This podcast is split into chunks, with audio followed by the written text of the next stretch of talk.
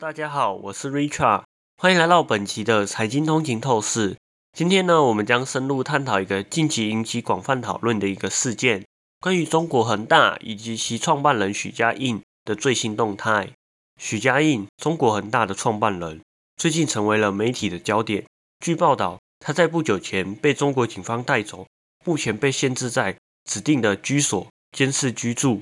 尽管这不是正式的拘留或者是逮捕，但这个消息引发了市场上的不安，对恒大系的股票产生了巨大的影响。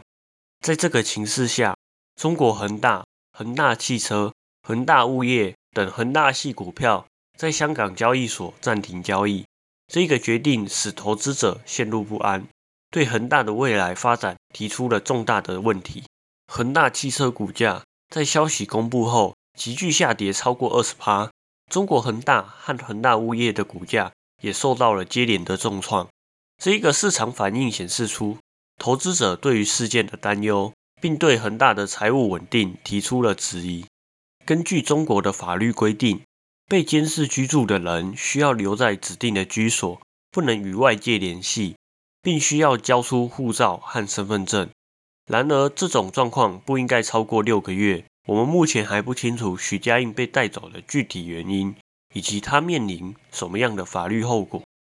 另外，除了许家印之外，恒大前总裁夏海军和前财务部长潘大龙也都被受控制。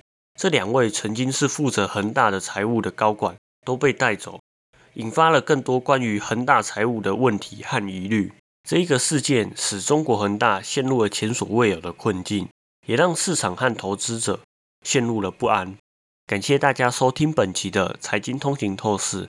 您可以追踪我们的 IG、Facebook，或者订阅我们的 YouTube 频道。如果您喜欢我们的节目，请不要忘记在您喜欢的 Podcast 平台上面订阅我们的财经通勤透视。那我们这一期就这样喽，下一期再见，拜拜。